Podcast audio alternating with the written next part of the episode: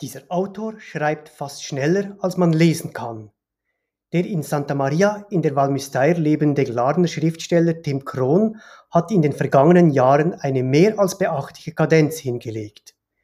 Neben drei Bänden des Megaprojekts Menschliche Regungen, welches vom Galliani Verlag unter bedauerlichen Umständen gekappt worden ist, hat Krohn mindestens im Jahrestakt Sagen, Romane und Krimis publiziert.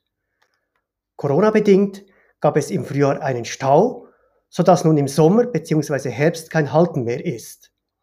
Vor wenigen Wochen ist im Kampa Verlag der dritte Kapal-Krimi Bündner Hochjagd erschienen, von welchem in der Folge die Rede sein wird.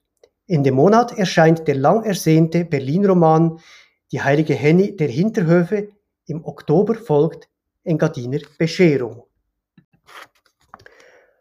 Hohe Produktivität hat im Literaturbusiness einen etwas anrüchigen Beigeschmack, weswegen Kron die Krimis unter dem Pseudonym Gian Maria Calonder publiziert. Diese sind aber beileibe keine Massenware und heben sich sprachlich und inhaltlich vom Krimi einerlei ab, welches vor allem süffige Plots, mehr oder weniger gewandte Sprachbehandlung und wirkungsvolles erzählerisches Metierfeil bietet. Nicht, dass Kalonder alias Kron dieses Metier nicht be auch beherrschen würde, aber seine Kapalkrimis sind mehr. Aber der Reihe nach. Der Polizist Massimo Capaul, den wir bereits aus den Vorgängerbänden Engadiner Abgründe und Endstation Engadin kennen, logiert nach wie vor in einem Pensionszimmer im Gasthaus zum Wassermann bei Bernhild. Im zweiten Band wurde er suspendiert und erst zu Beginn von Hochjagd erneut in Amt und Würden zurückgeholt, wenngleich mit Vorbehalt. Sie werden dabei nicht denken, Kapaul, nur zupacken. Das Denken überlassen Sie Ihren erfahrenen Kollegen, ermahnt ihn Polizeioffizier Giesler auf dem Posten Samaden.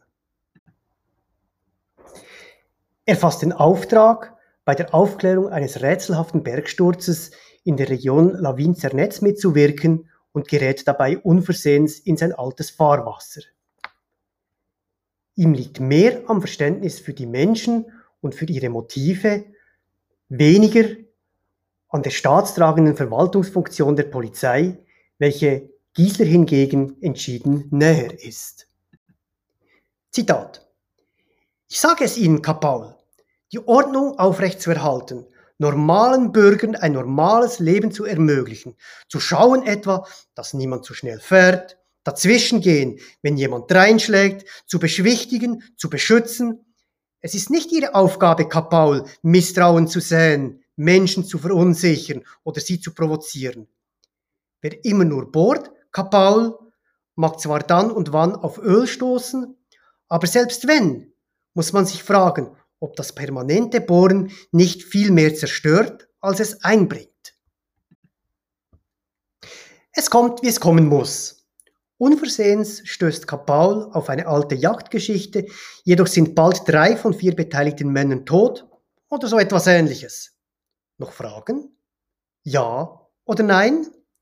Giesler findet, dass die Hinterbliebenen ohnehin schon gestraft äh, genug seien und man die Vermissten nur schon aus Rentengründen zügig für tot erklären und dafür alle Interpretationsspielräume ausnützen sollte.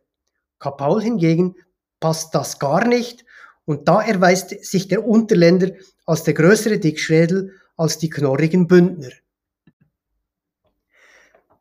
Dabei geht es ihm weniger um eine vordergründige Auflösung eines Falls. Dieser Roman kommt wie seine Vorgänger wohltuenderweise ohne klassischen Showdown aus, auch wenn es um die Jagd geht. Am Ende lernt man mehr als die Wahrheit über den Fall, man erfährt die Beweggründe der Menschen und ihre Wahrheiten.